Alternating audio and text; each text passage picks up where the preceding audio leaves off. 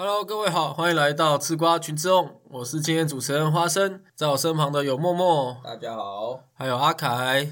打开后，非常开心又回到这个录音的单元后，整个六月份呢，说虽说是我的回顾，但是我也必须说，这个整个六月份我也只有回来这这么一天，从这个新竹回来到台北，整个加起来整个月份加起来超过不到二十四小时在台北，其他时间都是在新竹或是嘉义，所以所以再度踏上这个天龙国，我感到非常的开心，非常的兴奋。这个家回到这个家乡嘛，因为毕竟我上次踏回来台北已经是四百五十六个小时前了。没没有人在意，我我的观众会很在意啊，没有没有人在意，我的观众都会写写信告诉我说花生人呢一，种吐槽你哎，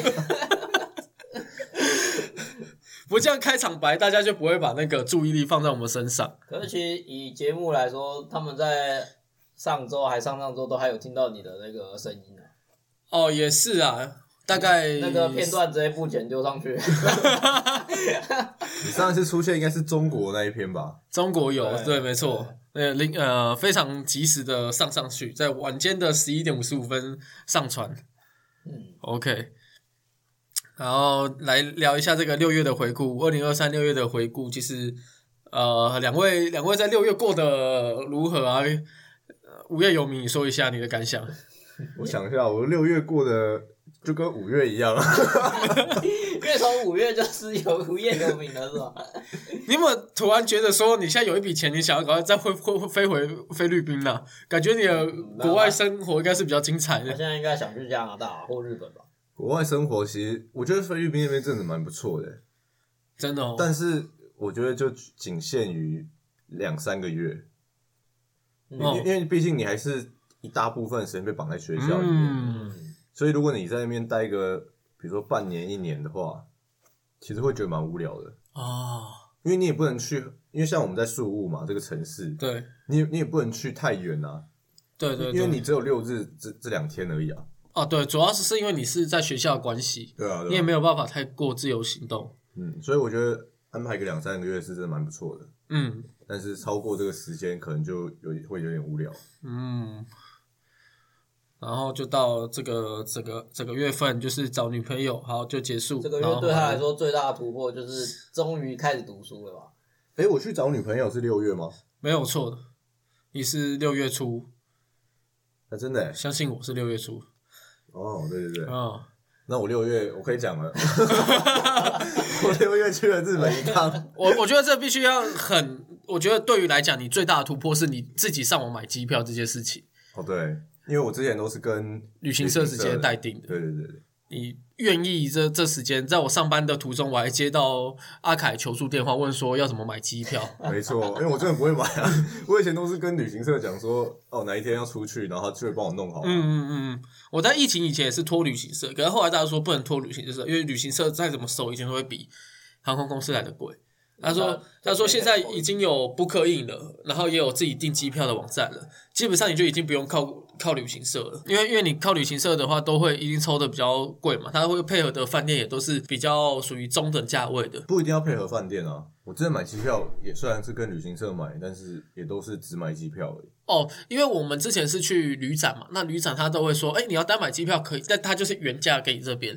他可是他如果今天说他如果搭配饭店的话，他就会有个优惠价。哦，但是那个时候优惠价实实际上我们在拆拆解来看的话，都还是偏向有多一笔手续费。多的你就是中盘商嘛，所以旅展也不会比较便宜哦。其实坦白讲不会，旅展真的要的话，其实我给各位一个观念，就是去任何展览的话，它一定会有一个很便宜的东西，例如说一元机票好了，或者是一元的餐券，但是这些东西都是你要先夜排，可能二十四小时才有机会抢得到的东西，它就是是限量的嘛，限量前十位我就给你一块钱啦。你没有抢到这些特别便宜的东西的话，其他的东西的价位其实也都是大同小异。嗯嗯，没错，所以这才是给各位的一个观念。那六月份的话，去完日本没错，以后就平淡了。对啊，就又回归正常的生活了。有有说他终于下定决心在读书啦。哦，对，呃读书没有在频道里面讲过啊，哦你现在突然蹦出来，很怪吧？没事啊，无业游民读书也是一个很难得的 事啊。对，因为他可以选择去台北车站那边拿 拿一个纸碗在那边 摆盘，可是可是他却选择没有做做无本生意啊，呃，他却没有选择做无本生意，而是选择自己愿意静下书来来读书。所以其实这这这件事情也是非常难能可贵的。那那为什么突然之间就你会不会觉得未来这个读书会越来越少？没有，我觉得未来读书会越来越多啊，你你觉得你的你的这个目标可以一直坚持下去吗？可以啊，因为我有我有了两位的鼓励啊，赌盘。的两位的那哦。个尖酸刻薄吧，王品餐券，哦。跟热炒一份嘛。哦，希望希望我们可以把这份钱出出去啊，不然我们每天坐在这边喝饮料也也舒服啊，对不对？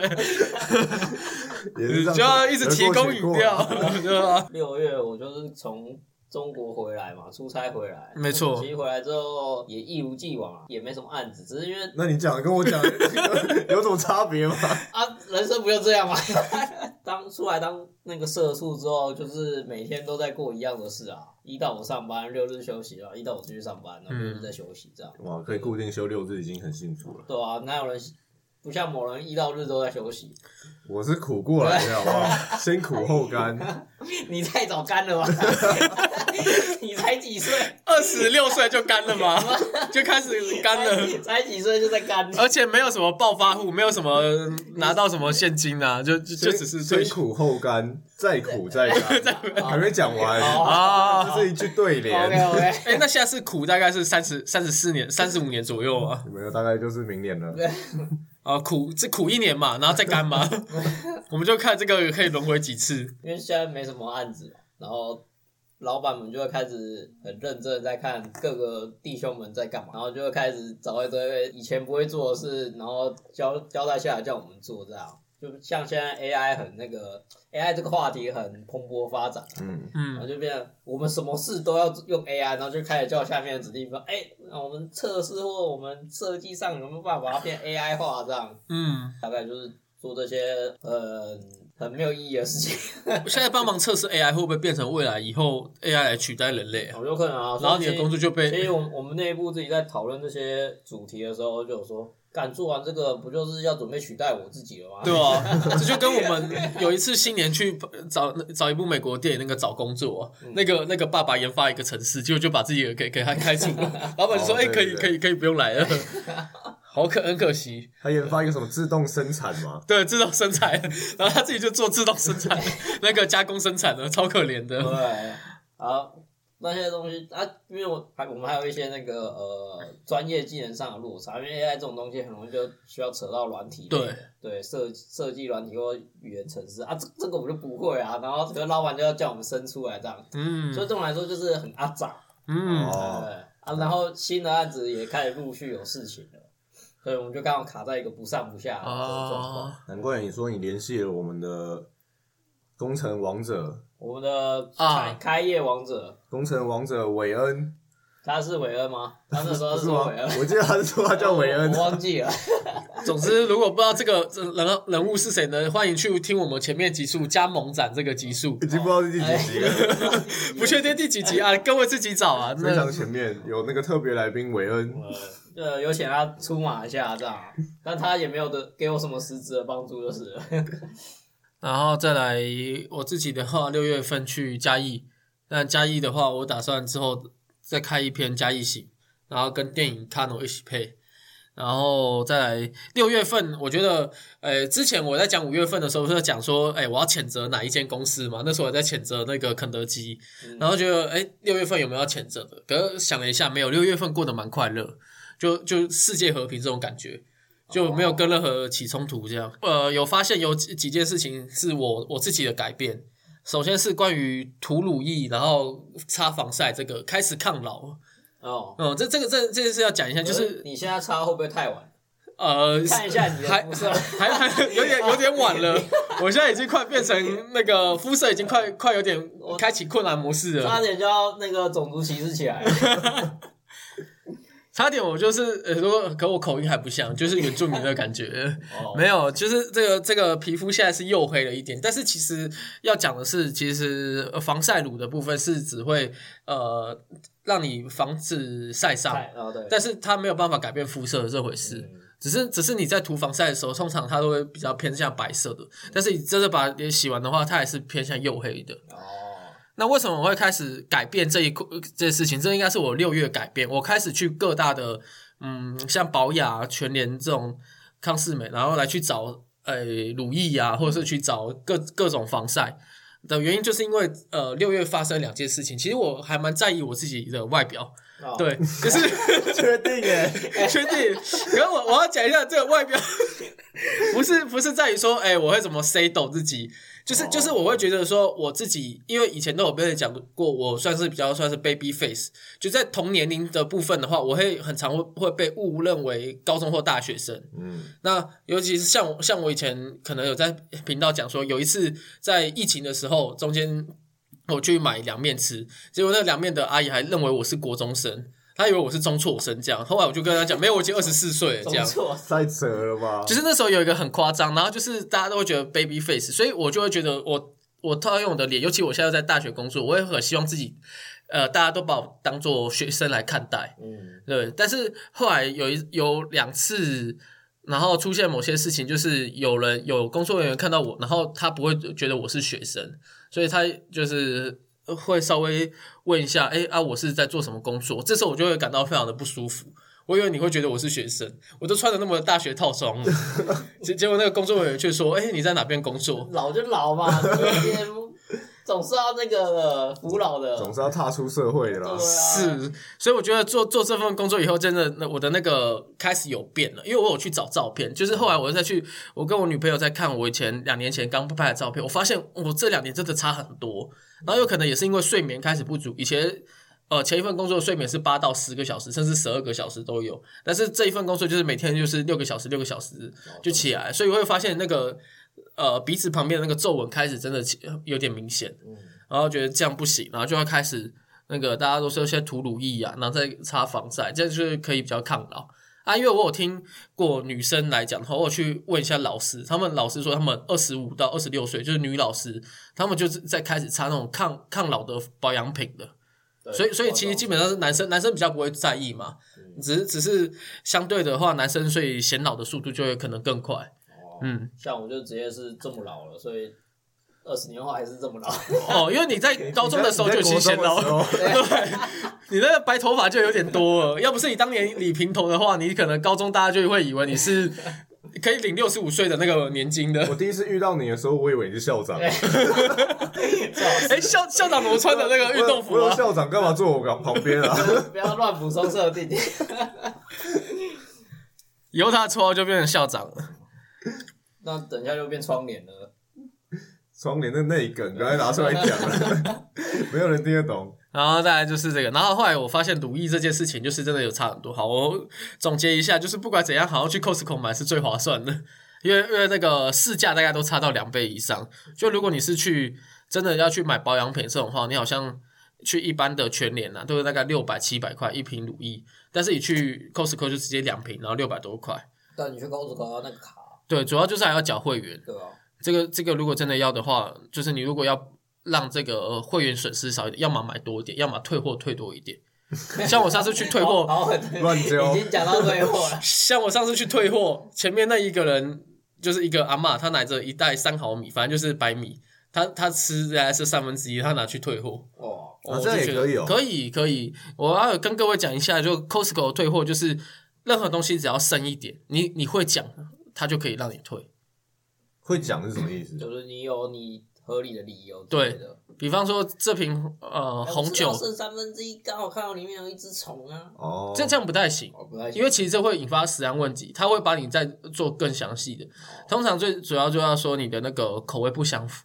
假设一瓶红口酒味，不相符太容易了吧？对啊，红酒一瓶一千一千沫好了，你剩下最后一百沫，然后你就跟他讲说，其实这个口味不太好，就喝。这样的话，他会问你说，哎，啊，那为什么不太好喝？你还喝九百？他说没有，我们是大家一起九个人一起喝啊，就是大家一起喝。哦所以才会剩下一点点，我觉得还是不舒服，我要拿来退，这样的话就可以。但是过往有一个案例，就是红酒案例，那个已经喝完了，结果拿去退，他就不行，你已经喝完，嗯结果那个人他还去把他牌的红酒倒进去，再去退一次，直接当场被抓。他直接报警去抓他，以那个什么诈欺诈欺罪去抓他，然后那个人还是什么法律系的，我忘记是哪间学校，反正就是法律系的。嗯，所以不要得不偿失可是。我记得好像就是之前太多人退货，就是这样退货。现在 Costco 好像有规定说，就是你如果退太多次，好像他们那边好像也会有记录什么的。有名单对对对，对，那目前以台湾人有一个在 PTD 上面有讲说，他有被退到退货率高达八十几帕，然后他就被打电话说，哎、不好意思，就是因为我们与你可能理念不相符，然后就把你退，所以他终身就被禁了。所以这个人就可以当一个基准，就是我们要退货，尽量不要退超过多少，也就可能退一半以下啦，一对啊对啊。像我上次去就是是要有个道德限制。对啊，哦毕竟就是花本来就要花钱买东西，对？啊，就是偶尔稍微退一点，让自己好过一点，这样这样就 OK 了没有了。没有没有，以上言论 不是吧？以上言论都不是，都是我我刚我现在喝醉了，不好意思，不好意思。喝醉了，再来，我想讲一下，就六月的一个风潮，因为我本身是在大学工作嘛，所以我去听一下大学生他们现在时下在流行什么。我发现最近一个在全台湾都有的一个热潮，而且我去走遍，因为我六月去过嘉义嘛，嗯，然后台北、新竹这样看，呃，我发现一个很夸张的事情，就是我们的夹娃娃，呃，所谓的以前就是夹娃娃机的机台嘛，又重新败不复活了，又开始有了这个热潮，而且这次热潮的人数更多，但是这次大家都内容不是内容物，都是布偶跟娃娃，都不是。应，该是食物。全部都换成食物了，哦，一整间店都换成食物了。嗯，嗯，这就是两位应该都不太清楚吧？我知道啊，，哦你也知道，你们都知道。我还有去夹过。哦，你还有去夹过？呃我前两天才去夹，你也有夹过，原来只原来只有我，只有我是，然后我我那一次是就因为我那一次去高雄，然后是是是，我们去旁边夜市买东西的时候刚好路过，然后因为我我我们的店在很很就是外面很外圈，所以发现他没开，就先去旁边等等其他人，然嗯哼，后看到哎、那有夹娃娃机店，然后进去就过了我一圈，然后那一间就是就是全部都是食物的，嗯就稍微夹一下，因为那个时候其实在网络上就有看到。就是有专门是放食物的那个夹娃娃机对店，这样。而且很多 YouTube 以前三四年前那时候不是夹娃娃很有有些时候，那时候让很多 YouTube 都有名起来。嗯现在这些 YouTube 之中间的点阅率就降的还蛮多，可能一万以下点阅率。但是最近因为他们开始如何教学假食物这件事情，让他们点阅又又开始上升了。嗯，那个观察蛮多的。然后，因为整个新竹，因为新竹的精品城，反正就在车站附近的一间小百货公司，它其实是没什么人的，就是它已经剩下一二楼了，然后是基本上楼上都没有什么生意。然后总而言之，它就是一个没有生意的地方。结果，所以大家才会说新竹就是人不是在巨城里面，就是在巨城的路上。哦就在说明巨城这件事到底有多多火红，就所有人都在那里面。结果我那一天就刚好去那边拿那个披萨，结果发现它一楼里面怎么全部都是人，而且是很满的那一种。就是我走路从 A 点走到 B 点，大概原本是走一分钟的距离，我要走大概花三四分钟才到。哦就是真的是人满为患，每个人都满到就是像是在那个看逛世贸动漫展那种感觉一样。后来才发现，原来他们都在夹娃娃、欸，就哦真的是不管那个什么年轻的还是老的，全部都在夹，哦，不是夹娃娃，就是夹布偶。但是他们是现在俗称夹资源嘛，夹任何食物，然后每个人都是一车、欸，可这件事情就真的很特别，因为，哎、对，那那阿凯你你去夹是为了，就应该你们说你们两个夹是因为看到大家都在夹吗？我是我只是路过而是路过，然后就想说，哎、花个钱去夹一下零食。啊，因为有机会回本啊。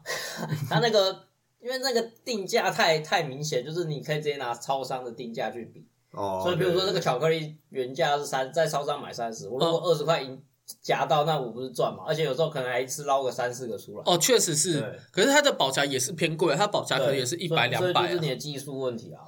哦，对，这才会有这个，我觉得这个风才会有相对的风潮，因为大家都知道它的定价，大家会有个标准，标准。我要在多少元出货这样。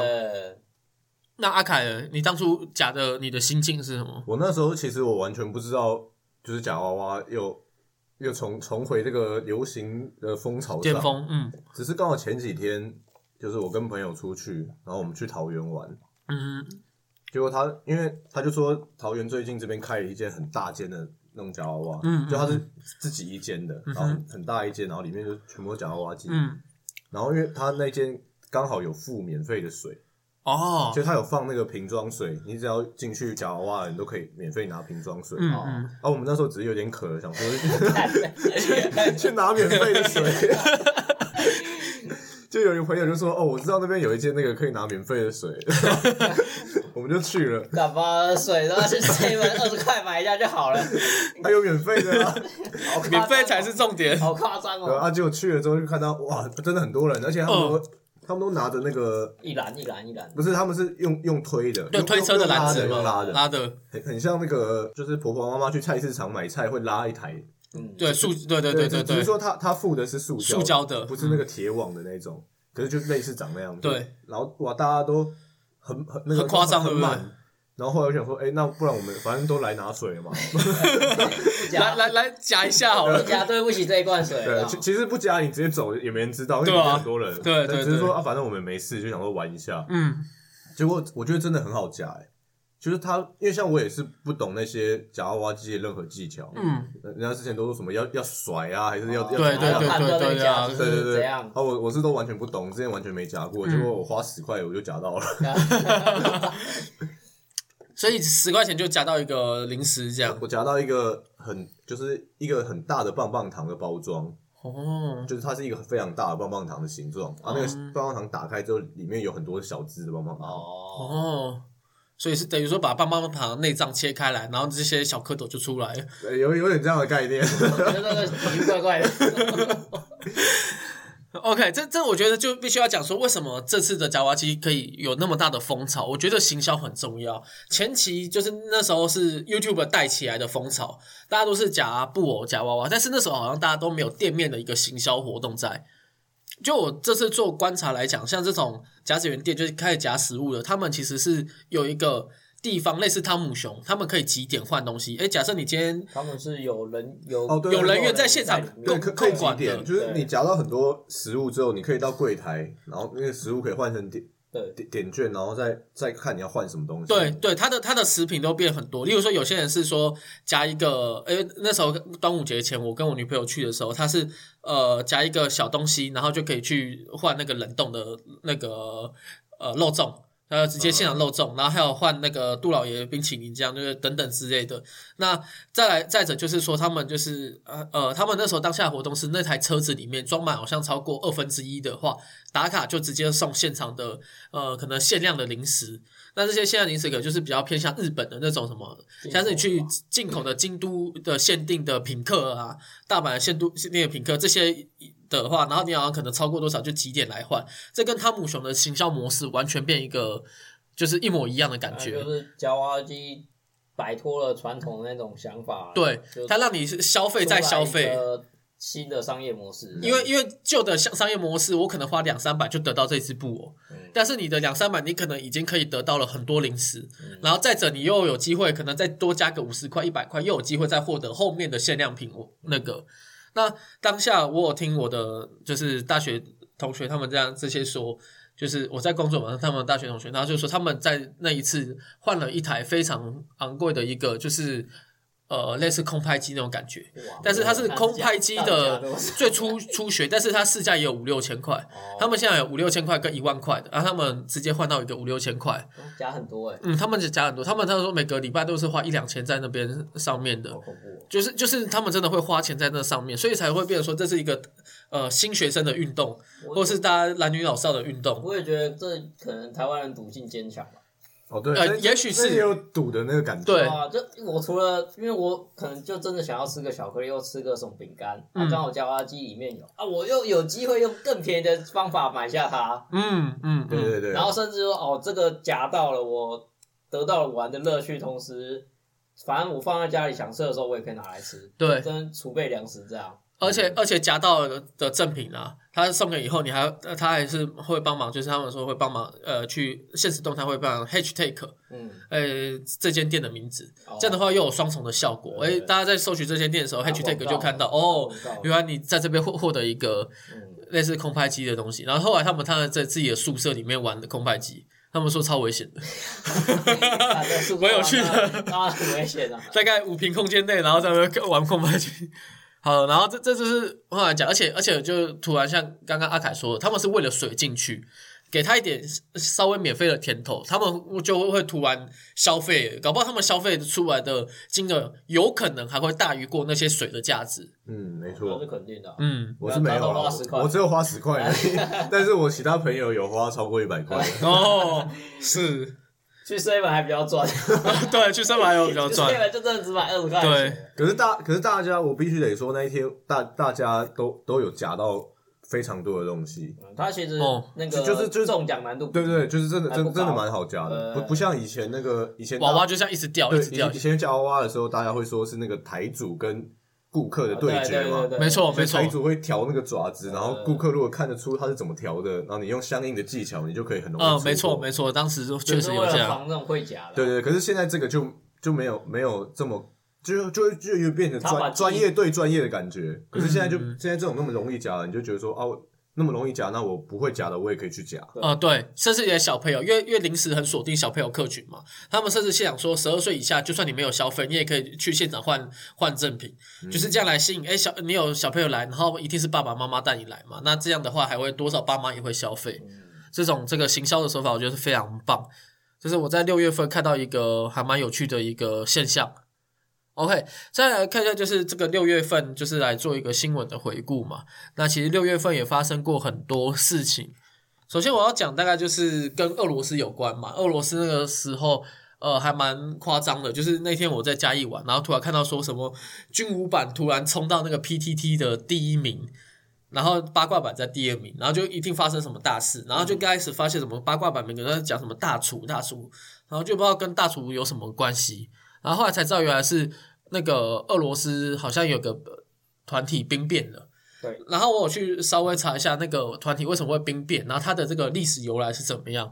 总而言之，有人就是用懒人包来说的。那当然，我也不是专业，我都是看过来的，所以就是跟观众稍微谈一下我看那篇文章后的感想，就有点类似俄罗斯他们本身就是有正规军队嘛，那跟一个就是无法见见见不得人光的军队，那但是他们两个都是 有一个见得人的军队就有所谓的国防部部长，那没有的话就是私人佣兵，嗯，那私人佣兵常常会去帮忙俄罗斯去挑起一些他们没有办法在台面上做的事情，比如说战争也好，然后导致那个俄罗斯跟美国这中间有一一大片的一个冲突在。那也因为这样，所以这个私人佣兵一直以来就是被普丁认为是他的左右手，嗯左边就是国防部部长，右边就是这支私人佣兵团队。但是私人佣兵团队一直以来也会觉得说，国防部部长实在是太软弱，就是因为他太软弱，才导致整个俄罗斯一直失去兵力。才会变成说，俄罗斯你如果再看往后历史，他们跟乌克兰打到最后，其实已经开始在造放那个召唤一些平民兵来进去，所以当你召唤平民兵，就代表说你的前线不够了嘛，你前线一定有损失很多战将了嘛，所以他认为说是，呃，私人佣兵会觉得说，长期以来这个国防部部长太弱，就是你不敢去真的使用一些很夸张的武器去对上乌克兰，导致俄罗斯一直在损失兵员，所以他就一直想要串起大卫来。但是普京对于这件事情也是一直以来就是睁一只眼闭一只眼，原因是因为他就是想要来一个恐怖平和的概念。他不要让国防部部长篡位，也不要让那个佣兵团篡位，这也可能就是共产主义下的一个悲歌，就是有点没有办法说我我必须要挺谁这种感觉，因为我挺谁都不对，最后我挺这个人，结果这个人还把我拉下来。那总而言之，这个兵团的佣兵最后就去开始就提出造反了，然后他们就开始在好像鼓吹说要准备造反，要攻打俄罗斯了。比较准备。对，所以就开始有点内战，然后内战过后，然后就发现，哎，隔壁乌克兰发现他们怎么在内战，然后乌克兰趁趁机要打打一个城市过来，就类似那时候在看到就是这样，然后整个俄罗斯就取取战，因为那时候有现在的战争都有推特嘛，你就看到很多俄罗斯的那个人都在发推特，所有的坦克车都开来了，然后所有的人都拿着冲锋枪在看上面，呃，有没有战机要飞过来。因为就有可能俄罗斯内战要准备开始内战，然后大家那那天我在想说，哦，会不会隔天睡觉起来的时候，俄罗斯就真的不见了，就像苏联这样直接瓦解了，就有可能啊，因为乌克兰也会帮忙啊。但是结果后来就没了打不了闪电战，不然乌克兰早被打下来。当然也是啊，我觉得我觉得乌克兰没有被打下来，很大的原因就是因为俄罗斯还没有办法百分百的开大局。然后总而言之，这个事情就这样，可是隔天起来就什么都好了，就好像说白俄罗斯那边有调停。然后那个私人军团的团长就放弃了，嗯，然后后来就逃走了，没有真的有政变啊。对，就大概结束了。那他后来好像也是逃去其他地方了，他好像目前在白俄罗斯。嗯，嗯，是大概是这样。这他就六月份国际发生的最大的大事。然后他去白俄罗斯是想洗白吗？然后谢谢下一位。请留下你的评分，认为这则笑话大概有几分呢？满分一到十分。诶、我这边新闻的话，我先讲一个那个也算是国际的事啊，嗯就是泰坦号，yes，泰坦号，太还好。它就是一个潜水艇的一个事故的故事。那就是在美国，我记得是美国啦。然后它是一间公司，然后他们做那个潜水艇。那泰坦号这个事件呢，就是他们做潜水艇，然后到海下看那个铁达尼号的那个残舰，看它的残骸。那结果后来发生了事故，嗯啊，那一阵子应该算是前几一两个礼拜吧，就不断地在搜索中。是，然后后来最新的消息就是他呃已经找到他的船舰的残骸，然后确认是内爆了，应该是所有幸存人都死亡。就是在当时的新闻上蛮多相关的那个报道的。嗯，没错。这一件事是哪一个国家的潜水艇啊？哎，美国的，我记得是美国的。哦美国的他说他是美国的公司，我记得。嗯如果我资讯没错，跟我的记忆没错的话，算是执行长吧，还是该说是总裁，我也不确定。有有一些比较呃反社会的言论啊，就是他就是他们，因为你知道潜水艇在海下就是会有高压嘛，绝对的。对啊，所以他的那些材料跟设计必须要很安全，才可以待搭载人到这么深的海底下。嗯那那个总裁就说他们他们要创新，所以他用了不同的材料，哦然后在外人或者是一些专家认为这是不安全的，这个东西是有问题的，这样、嗯就是有对他就是算是两两边来往这样啊。那个总裁就有说那个不知道他要引引述不知道谁谁的话，我忘记谁的话，反正就是总是要突破这个规则这样，然后才会有更多的进步之类的。嗯，啊，结果他就是跟着陪葬了，嗯，哦，他他也有下去，对他有执行长自己也有在那一艘那一艘，潜水艇里面，对对对对，没错。哦，那也算这样算负责吗？不过跟跟起始皇差不多，他们那个下潜的时候都会签生死状啊，所以应该公司不用赔钱。对，对我的我的意思说，就是他虽他虽然已经贵为执行长了，但是他想要突破的这个，他做了做了一艘新材质的潜水艇，大家不知道安不安全。他嗯他因为他为了要展现说，我就是相信我自己公司做出来的产品，对，他还自己搭上去了，也算是有负起这个责任啊。没错他他不是说站在外面，然后看到那个对对对，就下潜的。公公司的员工死掉了，然后不关他的事这样。嗯，呃，那就是这算是当时蛮前阵子蛮我有注意到的一个大事件。这这个新闻让我想到，就是那时候在看的时候，他有在讲说，因为辛普森家族大家都说是个寓言漫画嘛，啊对。然后辛普森家族在一九九八年的其中一集里面，就是刚好是河马跑去搭泰坦号，然后最后也是撞冰山的画面。嗯然后他说：“哦，预言又中了，这种感觉在。”但是但是只是说，呃，河马最后有被救起来，嗯，嗯，但是真实的就没有。但当然说说归这样说啦，这这这个有有点牵强。有人说辛普森以来的预言都很准，就可能连什么画面都有稍微巧思有带到，跟历史上后来二十年后的画面几乎很像。但是这一则比较偏向，就是他们真的有一个这个事件，但没有像里面的人就是有那么多的巧合致敬。所以有人说这个其实挖起来的并没有那么相像。嗯，那如果想要再觉得到底有没有相像呢，可能要去听老高他们的节目了，就不是我们这边能做做分析的。然后再来就是六月份还有一个新闻，呃，大家比较可能不知道，再来就讲一下跟电影有相关的新闻，就是呃，新闻内容是国宾影城吃票惨了，然后失速列车的片商套路五百六十三万判决出炉，然后这个东西就是稍微讲一下，就是呃，车库娱乐当初跟国宾影城有签约，就有包含。我只是个计程车司机，天气之子什么大片，嗯就是由车库娱乐代理，然后跟国宾影城做那个播放的授权。那最后他们在按照比例拆账。可是国宾影城在二零一九年的二月，就是却未依规定提供他们每日的售票的报表以及报税用的正式报表，然后无法提供核实，然后最后车库娱乐只好自行派电影院然后针对那个售票情形进行抽样的监票，就变成说我自己派人去那边看嗯，他在这里卖多少票，后来才发现国宾影城提供的票房那个结算金都不实。后来向国宾影城联络人提出质疑后，对方也承认短报，并回传一份票数的统计表。然后后来再按契约比例拆账一算，发现短付了非常多钱，就是发现短付两百三十四万，然后那其中还包含就是影城，因为有包含影城还有国宾企业等等。总而言之，最后车库娱乐就把他告上，认为说差了五百六十九万。那法院最后判赔以来，也是认为说，呃，国宾影城判国宾影城需要付五百六十三万给车库娱乐。那至于其他还有几个，他告三间嘛，就是他的关系企业，另外两间十几万的那个可能就目前告不成。嗯但是总之这个东西就是说，五百万的有告成嘛，法院判决也都出来了嘛，那代表说，呃，在这一个判决案例上面，呃，国宾就真的输了。还有一个短报的情形，所以才会变成说，我在看一些留言才说，哦，原来今天国宾影城没有上映《铃芽之旅》，因为《铃芽之旅》算是大片嘛，那只是车库娱乐的片居然没有上上在国宾影城上面，原来就是因为他们之前闹翻了。嗯，嗯，这个新闻是蛮算是对我们电影人来讲的话，算是蛮大的一条新闻。电影人电影哦，啊，哦，没错，我们可以翻一下我们上次的电影是第几集呢？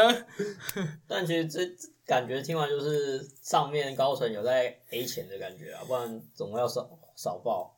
也许是吧。嗯，所以大家也说说国宾的会员制度没有像以前那么好了。哦，然后大家看这篇留言就说：“那我要赶快去退会员了，怕等一下换我钱很。少去国宾了吧？”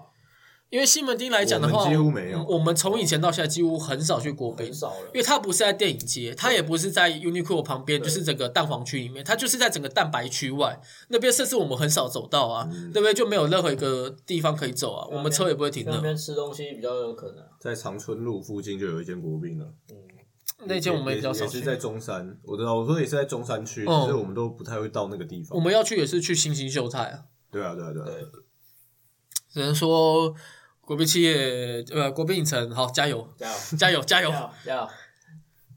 不知道在加什么。好的，然后再来默默，哦，那我这边分享一个比较动漫相关的那个话题，就是我们之前有录一个我推的孩子，就我跟瓦卡录的，那他现在已经完结了，嗯就是第一季完结了，那也预计会出第二季。那阿凯跟木呃阿凯跟花生都是有看这一部的嘛？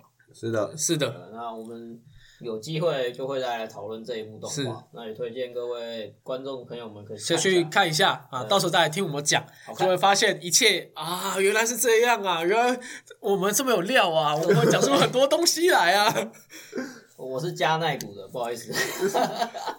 好，好，然后再来是，诶，讲一下六月份还有一个 YouTube 界的一个震撼、非常的震撼的消息，就是 Smart，就是 YouTube 的始祖嘛，搞笑团体的始祖，他们终于两人再度合体了，安东尼跟伊恩终于。时隔六年，那时候安东尼退出来的时候，已经相隔六年还七年了。然后在最近 Smart 就是伊恩再度私自找了这个安东尼，就问说愿不愿意再把 Smash 给买买下来。然后最后他们两个人也达成协议，就花一些钱然后买下来。这件事情你们知道吗？还是你们知你们知道 Smash 吗？不知道，不知道。哦 OK，好，就是 Smart 就是一个 YouTube 两千零六年、两千零七年就就出来的团体，因为 YouTube 零六年出来的嘛，那零七零八年他们就开始诞生了，他们就拍一系列的搞笑短片，大概五分钟以内的短片这种感觉。那那时候就累积非常大量粉丝，然后在大概二零一三年左以后，他们想都没有想，就是有公司来跟他们并购。哎，说收购这个品牌，然后以后我的所有的幕后啊，全部都帮你，就把它搞得有点类似一部短对团队的戏剧。那结果没有想到，这个算是一个很恶的公司，因为他们当初说收购金额非常的少，嗯。他们那个两个年轻人，我那时候完全没有想过说，哎，哦，有有有对会有那么大的事情，因为 YouTube 那时候刚好正在起步，嗯。谁也没有想过这种企业化居然对他们来讲是非常不利。然后最后就是变成说那间公司恶意倒闭嘛，好像一年两年内就倒了，然后他们整间公司就完全无去无从，然后里里面可能已经有二十三二三十个人了，然后就开始意见分歧嘛，然后再加上后者。呃，好不容易又有其他企业要来收购，但是这个就很麻烦，因为因为为什么要有企业收购？因为他要继续养这些人，但是企业有他自己的形象来讲，所以 YouTube 的影片会越来越无聊。这也是他们这次在回归讲的，因为以前的 YouTube 影片现在放在现在都一定会被黄标。因为没有办法嘛，因为枪不能出现嘛，然后不能裸露嘛，对，就太多限制了嘛。所以他们 U 呃 Smart 影片在安东尼还没回归之前，已经超过九个月时间，他们已经不再拍搞笑短片，全部都是在玩团康活动，像是天才冲冲那种。我我只是随便举例，就是一种团康活动，然后一集三十分钟、四十分钟，他们唯有这样才有流量，才可以呃 YouTube 才会给钱，因为他们只要拍一部短片就是亏钱的状态。然后他们现在。正是就是安东尼这几个月在谈，他们之前确实是有一些争吵。那在这个翻译里面又在讲讲说，这争吵过程中间是一度就断开来了，把以前所有的友谊都断开，断的干干净净。断开。但后来中间有。来来协调，就是说不应该这样，就是你们两个要坐下来聊一下。就他们那天就聊了很多，然后也认为说 Smart 真的是可以回来，就他们两个人各各花一些钱，然后把它买回来。那现在就变成他们两个人自己经营的频道。那未来就是当然也可以用呃有短喜剧，那还有他们现在在做长长的团康游戏。但是短喜剧的部分，因为可能 YouTube 真的不会有什么收入，所以就要靠大家用会员来去支持它。所以我在昨天六月三十号也立刻买下会员。哇，我来看一下他的。有在关注吗？我本来在安东尼离开之前的话，我就一直在看他的们的 Smart 的一个影评，就是所以所以我有时候中秋节去烤肉的时候，我也会跟某某某，因为我们国中一个也是他非常喜欢 Smart，突然你在跟他聊天，就说哎最近 Smart 怎么？那自从离开以后，就一切都变了。应该说他们卖给公司以后，他们的经典的那个短片已经变了。变质。那他们最近以昨天七月一号才刚发布一个新影片，确实是有把十十年前那种感觉已经买回那那个感觉回来找回来了，找回来那种感觉在。OK，这就是二零二三应该算是最大消息。如果说二零二三的回顾，他们可能可以排前三名那种感觉。那是对你，除非除非世界大战第 第三战，那可能第一 对。那大概只有对你有这种感觉吧。老粉丝的那个。嗯，对，老粉丝那种感觉，粉丝应该也是蛮庞大的，很庞大，对啊，所以应该应该也是可以登上那些发烧的那个发烧榜，应该是有机会。其实这也是 YouTube 现在最麻烦一件事情，就大家拍拍开箱，什么都不用动脑就好。可是这种创作的东西，因为 YouTube 以前就是流行创作，但是可能这现在真的是政治太正确。以前他们拍那些政治不正确，他们赚到钱。现在什么事都要政治正确，然后有了政治正确就很难，就很不搞笑。嗯，就是你要很难去抓到那种政治正确，然后还能让他开怀一笑的影片。我看后来大家都很多 YouTube 有改拍那个 Vlog 嘛。呃，对，都是开 Vlog。对啊。浩浩最近也有在哦，我讲一下浩浩好了。浩浩最早前影片他自己也有说，浩浩最早前的影片就是启蒙 Smart Smart，就是对，所以所以浩浩就有说他在拍这些短影片，在还没有接叶配以前的时候，他们他的风格就是照 Smart 在拍。哦，嗯，啊，最近你有在看浩浩吗？就是浩浩的影片，其实因为他有在接业配，所以他也可以撑撑得起短影片。但是他也开始在尝试一些游戏的大概二三十分钟的长影片。因为我个人没有像以前那么热门的在关注浩浩，但是有发现就是现在这种喜剧的会越来越少了。嗯，他第一点的时候就是我们进场的时候。好，吃瓜群众的短片即将在二零叉叉年上映。二零叉叉哦，二零九九年以前一定要上哦。好，OK OK OK。二零叉叉哦，你活，你好像活有机会活到那时。我们在二零八五年在那个病床上拍一支影片。之前我看到一个就是机场的，就是因为其实现在算是暑假旺季，然后也准备就是大家会出国嘛。对。现在航空业开始慢慢复苏了。嗯。机票。反正就很贵，然后那个油价也蛮低的，这样。嗯。那突然就要变讲股票，不过我拉回来一下，就是 桃桃园三行家要准备算是，我忘记他现在在哪个阶段，反正就是各家的那个航空就开始要抢这个三航项的使用权。是。那就有在看到这些相关的新闻，大家可以去稍微关注一下桃园三航下未来到底是。会是台湾会怎么决定？它要由哪个航线来处理？因为现在最主要就是长龙、华航跟新宇嘛。哦，对。那上项的问题是，通常，呃，就我得到的资讯，大概是别的国家通常都是某一个航线由某一个联盟来使用。我我比方讲说，华航所属就是天河联盟，长龙就是星空联盟。对。那这种状况下，大概如果譬如说台台湾有一二行下，那可能第一行下给长龙这个联盟专门使用，然后第二行下给这个华航的联盟专门使用，这样大概是这种概念。对这边我再补充一下，就是他们这个联盟有个特色，就是假设你今天的贵宾室、报到柜台都是可以共用的，这种感觉。然后，例如说，呃，不可抗力，台湾的话也是会有，但是比较少。那美国有的时候就会飓风来袭或什么样，他们联盟之间都可以互相支援。就假设好了，我今天搭黄航，然后结果啊靠腰，他今天就只有两班，嗯，飞往假设飞往松山机场好了，结果这这两班他都因此就没坐上，因为飓风来。可是飓风马上结束以后，那晚上的班机他要怎么调？他就可以去找那个里面天河联盟的某一家的航空公司，问他说：“我们可不可以我的旅客交给你？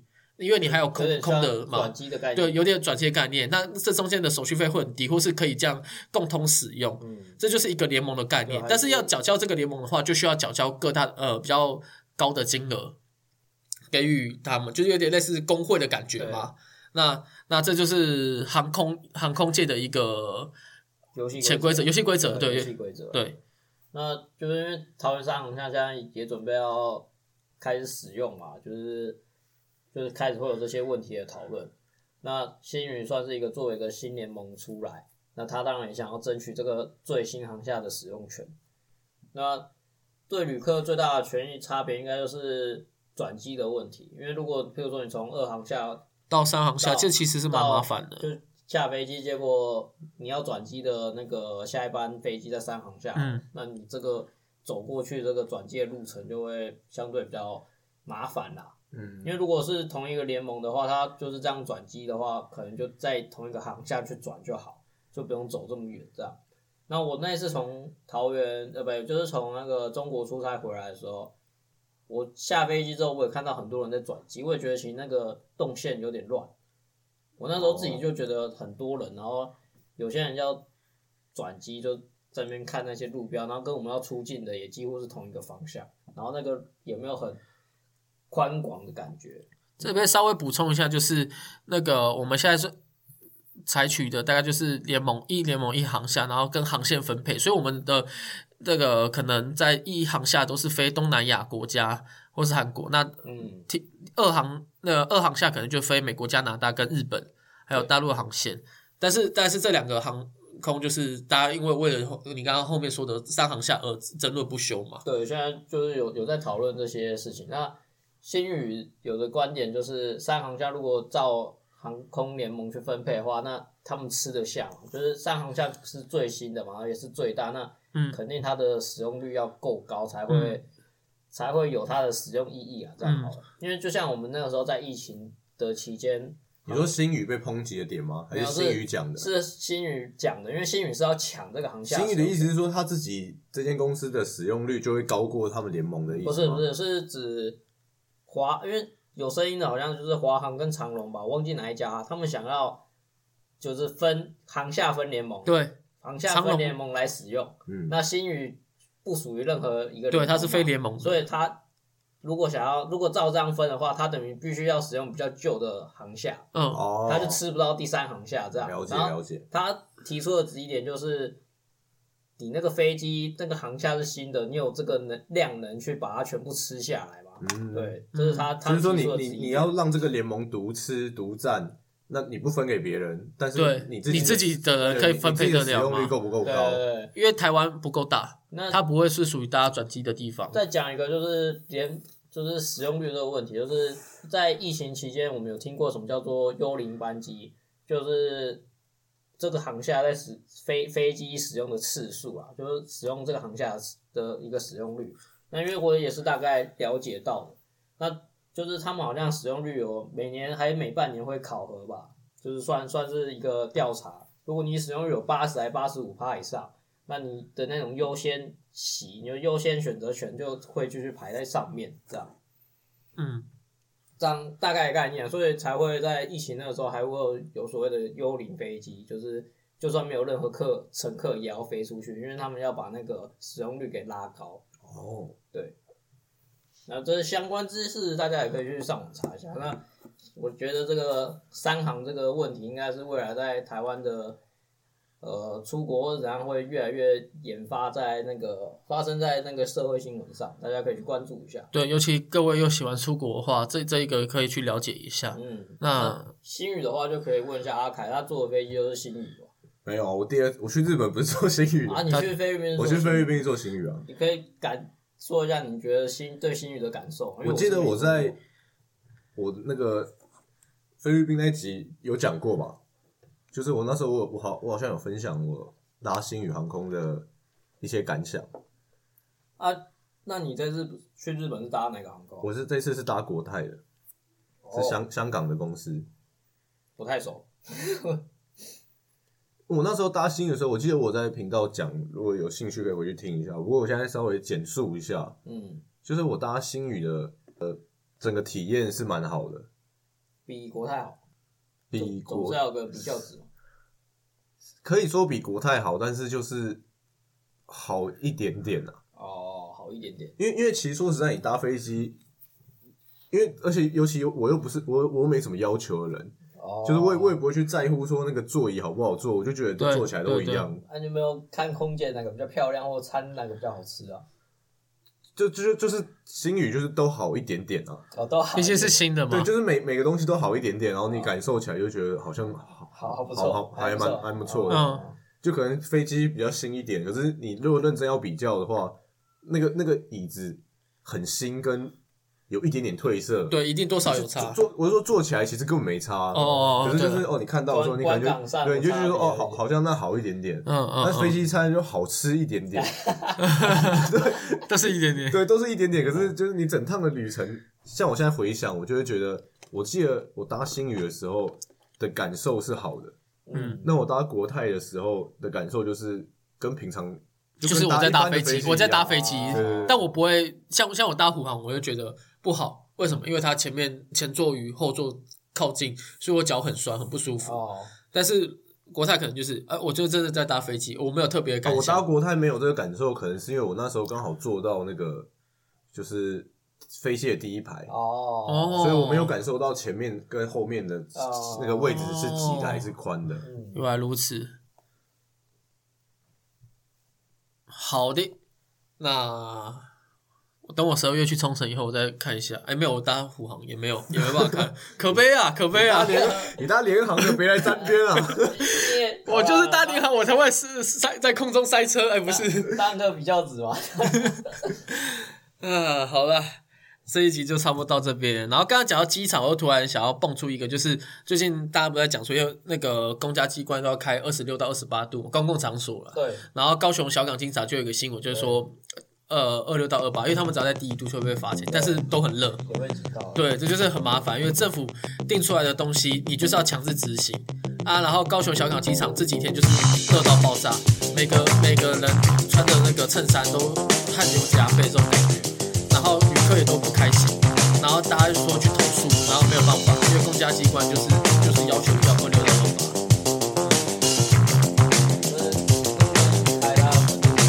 定会这样想，而且人又多，好吧？我们希望未来，啊，你也不会在那边打飞机啊。搞不好以后会去当地勤的。为什么要同时笑呢？这个太太不尊重人了。你要当地勤，你要会讲英文吧？哎，那个我去考一下清洁员好了。好了好了，这期就差不多到这边了，谢谢各位的收听。那有相关的问题或者想想要听的内容，都可以在我们下方做留言使用。我是吃瓜群之后，希望这一周你们也可以过得开心。下周我们再持续再见，拜拜。